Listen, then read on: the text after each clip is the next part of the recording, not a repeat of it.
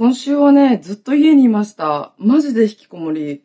なんかさ、関東はさ、結構、結構っていうかすごい暑かったらしいけど、なんか40度になったところもあるんでしょ？確か群馬だっけな？沖縄はね、ちなみに、まあまあ暑い。あの、日差しが強いけど、今日は曇ってますね。そう、今日は曇ってるんだけど、この間、TikTok ライブをしてた時に、え、みんなの住んでるところ何度って質問したら、結構30度超えてるところがやっぱり多くって夜中でもね、え、沖縄何度なのって聞かれて、温度計見たら、27度だったの。沖縄、結構まだね、結構というかだいぶムシムシしてるけど、温度的にはね、関東とかの関西とか、ちょっとわかんないけど、そっちの方が暑いんだなって思った。びっくりしました。私の暑さ対策は、あの、とにかくお外に出ないことです。だってめんどくさいんだもん。めんどくさいんだよね。そう、最近は本当に引きこもりでございます、私は。そう、お外行ってね、飲むこともほとんどなくなったんだよね。そんな友達いっぱいいるわけでもないし。でね、最近ちょっとワクワクなことがあって、TikTok の、あの、夏祭りというなんかイベントハッシュタグ夏祭りイベントみたいな。そう、そのハッシュタグチャレンジがあって、そのね、アンバサダーに就任したんですよ。そう、めちゃめちゃ嬉しくて、そう、アンバサダーってな、何って思って、なんか調べたら、なんとか大使みたいな、に選ばれたらしくて、そう。それはね、すごい嬉しかったですね。TikTok の公式さんの、そう、運営さんの担当の方からね、連絡をいただいてね、めちゃめちゃ嬉しかったです。はい。それと、TikTok クリエイターアカデミーっていうのがあって、TikTok アカデクリエイターアカデミーっていうのは、TikTok の運営さんが、なんていうの、やってる企画みたいな。なんか3ヶ月勉強会をするの、TikTok についての。で、週2とか週3で TikTok についての勉強をするんだよね。トップクリエイターさんたちが集まって、その、例えばマネタイズ方法とか、例えばこういう取り方、エフェクトの使い方とか、どうやったらバズるのかみたいな。そういうのがあって、もうこれ配信してる時にはちょっと終わってるんですけど、私が講師としてね、呼ばれたんですよ。めちゃめちゃ嬉しい。えー、大丈夫かなと思って。喋り下手くそだけど、大丈夫かなと思って。こういうなんかフリートークみたいなのは結構好きなんだけど、ねえ、人に教えるということが苦手で、なんか言葉も出てこないしね。なんか私はその、同期たちとコラボするときのコラボ方法みたいなやつで、私とミールカっていう絵描きのね、イラスト描いてる女の子と、あとペイントセイヤさんっていう画家さんですね。その3人がよくコラボしてるので、この3人が、私はゼロ期生なんだけど、ゼロ期生パートでね、あの、呼ばれました。めちゃめちゃ嬉しいの。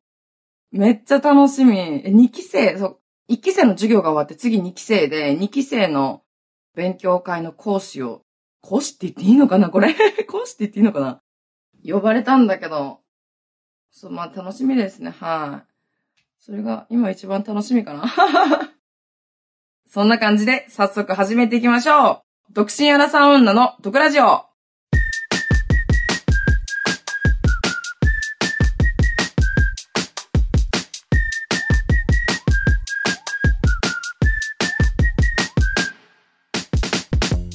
リーサです。この番組は独身アラサー女の私リーサが不満や愚痴のようなとこをリスナーさんと一緒に発散していく番組です。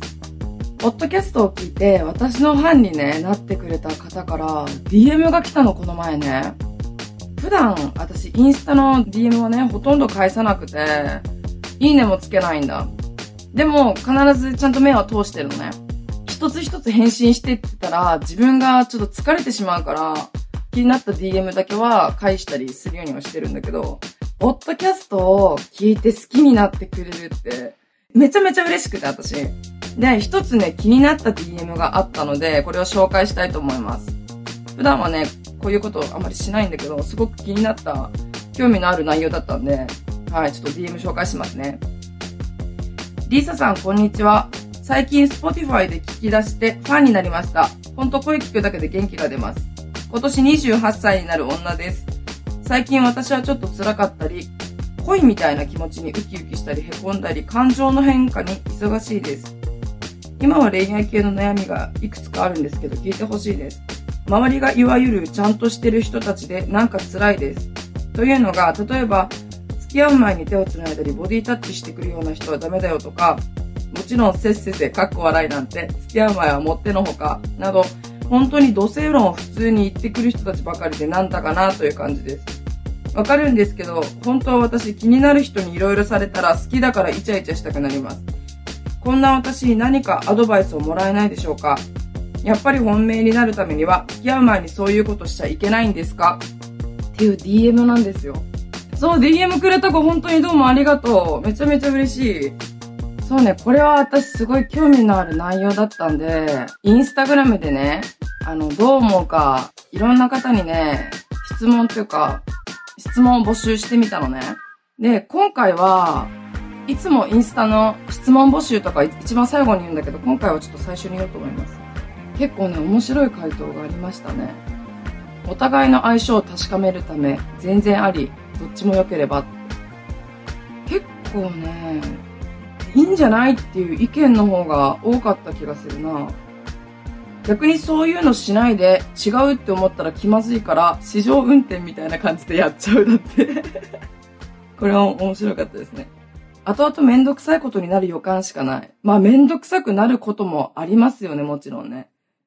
賃貸の内見と同じ。住んでて嫌やなって思っても遅いだって。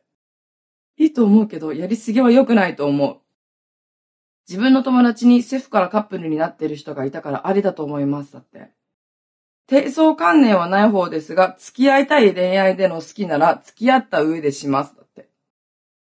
良好な環境を100%スタートできない、かっこ当社費、マッチングアプリで出会う人は順番はちゃめちゃだって。あの、やっぱ私もこういう偏見あるんだけど、例えばさ、すごい細かくプロフィールを書いてるマッチングアプリとかもあるじゃないそういうやつより、結構その、使いやすいさ、その年収とか年齢とか細かく書いてないアプリとかあるじゃない？マッチングアプリね。そういうのだったら、なんか真剣な恋愛とかは、できなさそうだなっていう私の勝手な偏見があるな。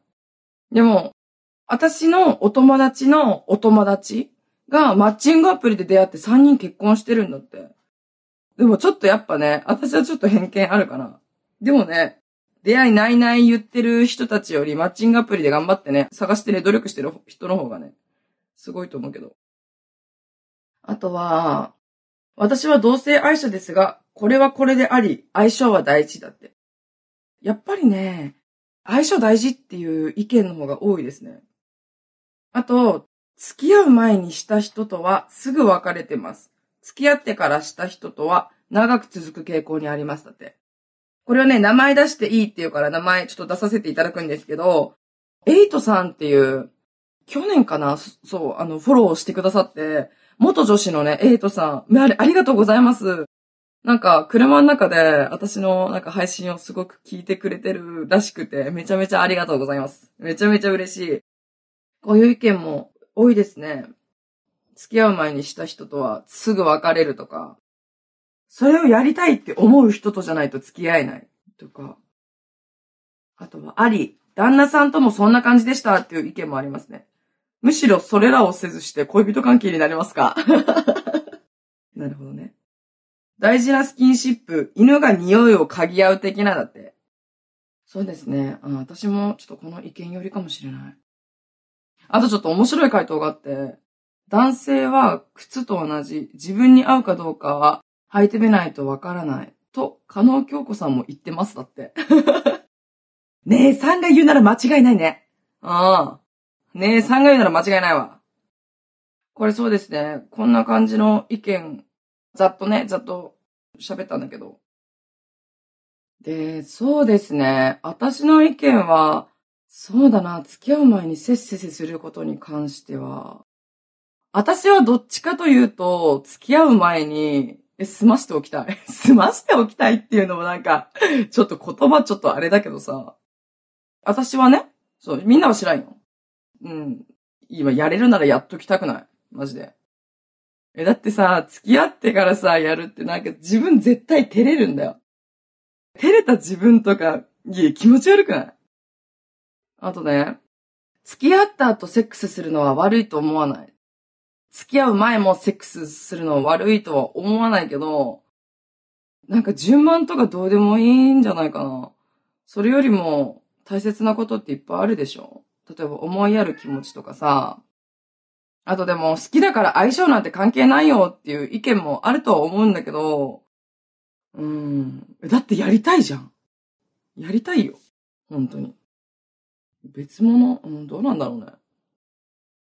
てか、そもそも、そもそもというか、付き合ってからせっせせ良くなかったらどうすんのって。それでさ、はい、あんまり良くないってなってさ、なんかはい、え、性欲めちゃめちゃ爆発しそう。え、でも彼氏となんか微妙だしな。え、じゃ他の人味見しようと思って味見したらさ、叩かれるんでしょなんだろうね。じゃあ、浮気ダメって言ってる人は何？意味わかんないんだけど。なんかさ、浮気もダメ。あと、付き合う前にエッチしたらダメとかさ。なんか、そういうのって、どっから来たんだか誰から教えてもらったの？ダメって意味わかんない、マジで。まあ、味見はしたかったらしとくべきなんじゃないの？料理も味見するしね。でしょ？でも、この意見に関しては、この子はね、この土星論をかましてくるって言ってるんだけど、あなたの意見もね、正解だと思うし、お友達の意見も正解だと思う。正解ってか正論か。まあ、正論でもあると思うし、正論でもないと思う。なんか、ちゃんとしてるっていうよりさ、そういう意見があるだけだと思うんだよね。いろんな意見があるあるじゃない。例えばさ、とある人は、結婚してないから、コンドームつけなきゃダメっていう人もいるし、例えば、え、付き合ってるから、コンドームなんでつけるのって。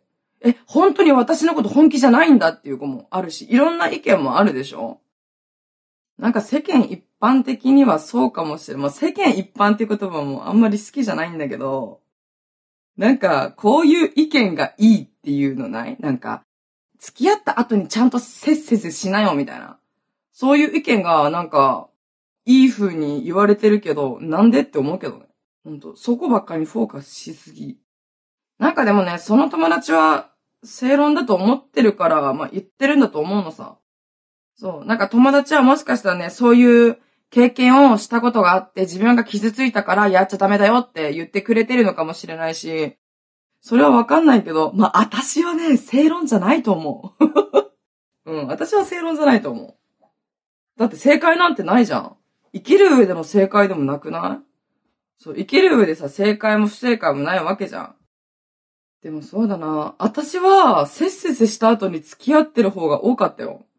せっせせした後に付き合って、うまくいかない、うまくいくっていう、その、何がうまくいってる、何がうまくいってないって、そういう、ね、線引きっていうの、そういうのはわからないけど、私はせっせせした後に付き合ってることの方が多かったよ。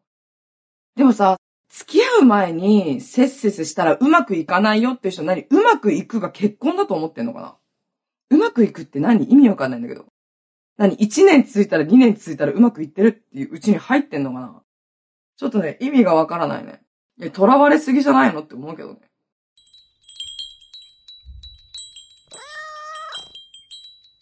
まあでも、いろいろね、勉強になってきたんで、一応、ね、間違ってはなかったと思う、私の選択肢は。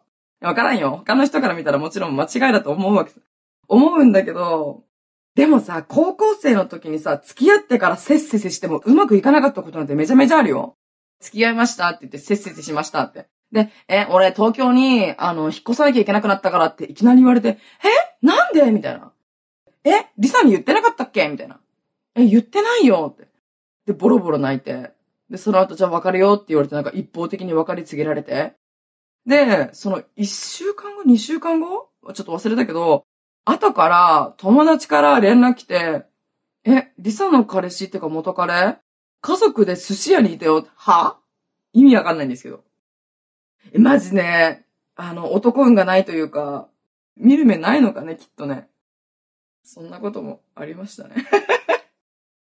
マジで、だから、本当にいろんなね、考えがあるし、自分の好きなようにしたらいいと思う。別にあなたは間違ってないと思うよ。え、だってさ、気になる人とか好きな人とイチャイチャする機会があるんでしょ？もう、ないからね。こんな、こんな感じになると、私みたいな感じになると、そういうのないから、まあ、まあ、ある時もあるけど。ある時もあるけどさ。でもさ、DM はさ、気になる人にいろいろされたら、好きだからイチャイチャしたくなります。気になる人にいろいろされる。友達はさ、その人のことさ、あれじゃないの？なんか、え、なんか友達のこと軽く見てるってか思ってんの？いや、どうだろう？わかんねえ。ちょっとごめん、酔っ払って、昼間っから酔っ払ってるからちょっと頭が働かない。だから、付き合う前、付き合った後とかどうでもいいから、そうですね。私がね、友達にダメだよっていうのは、ちゃんと付き合ってもない人にコンドームつけろとかさ、既婚者絶対ダメだよとかは言う。後々めんどくさいことになるから、本当に。そう。私はそう思う。傷つくのは自分だし、女性の方が傷つく、体が傷つくとかもあるんだからさ。だから、その友達も今の私が言ったこととちょっと似てる部分があるのかもね。きっとね、心配してくれてると思うけど、まあでも正論ではないと私は思いますね。私はね。その子はその子なりのその正論があるだろうけど。正論って何？人と人とが関わるさ、上でさ、正論もクソもないよね。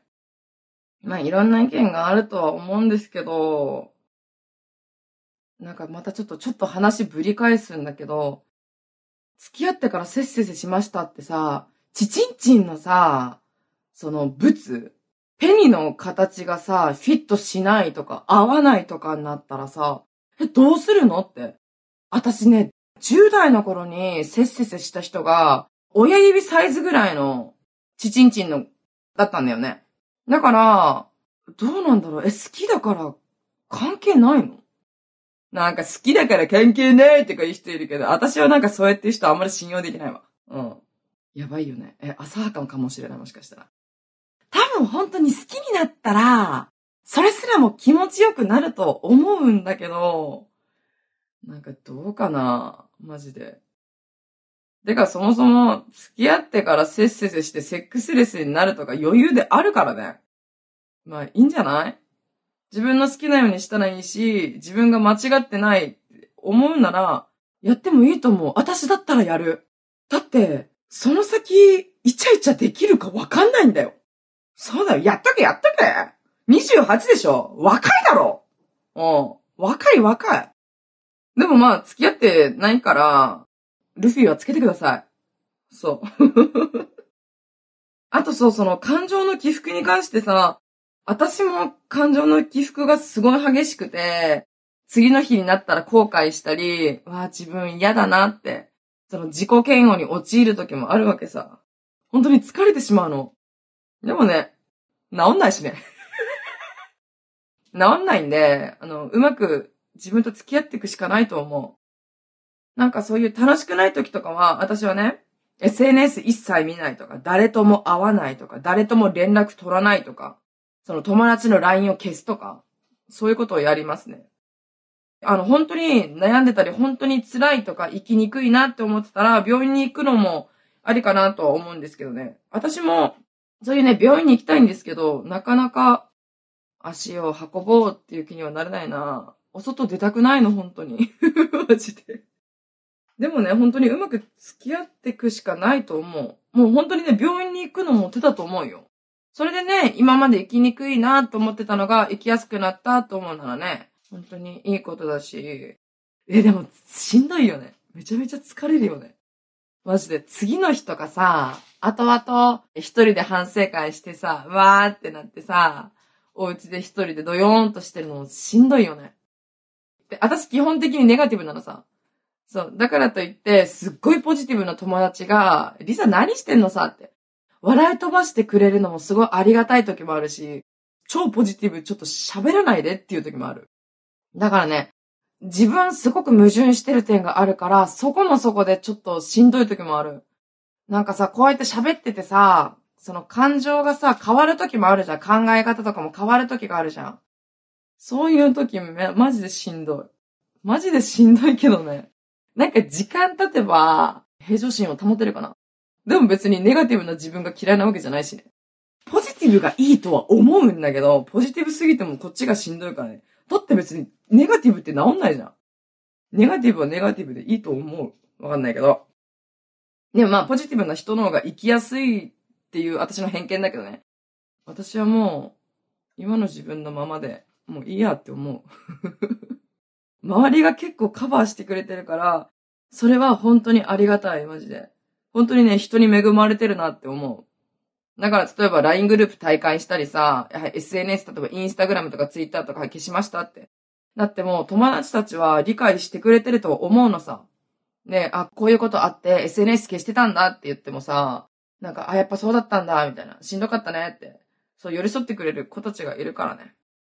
一応、こんな感じで生きられてます、私は。本当に感謝。感謝するけど、しんどい時は LINE 消すよ。マジで。マジで自己中だよね。そうなの。うまくね、自分と付き合ってこう。そう。とりあえず酒飲もう。今日はね、ほろ酔いの白いサワーを飲んでる。昼間から。今、昼間の14時56分。何事？マジで。さ、さっきさ、こないだ買ってきたチャミスルを飲んだの。トクトクだっけ？こないだトクトクってやつを飲んで。トクトクってなんか、韓国語で言ったらシュワシュワなんだって。シュワシュワを飲んですごい美味しかったの。で、その、トクトクじゃないさ、チャミスルのさ、水色の雫がついてるバージョンも買ってみた。え、可愛いと思って。え、買ったら私の口に合わなくて、度数見たら16度。なんで、意味わかんないですけど、マジで。謎。謎スティックバイオのやつ、意味がわかりません。意味がわかんないから、マジで。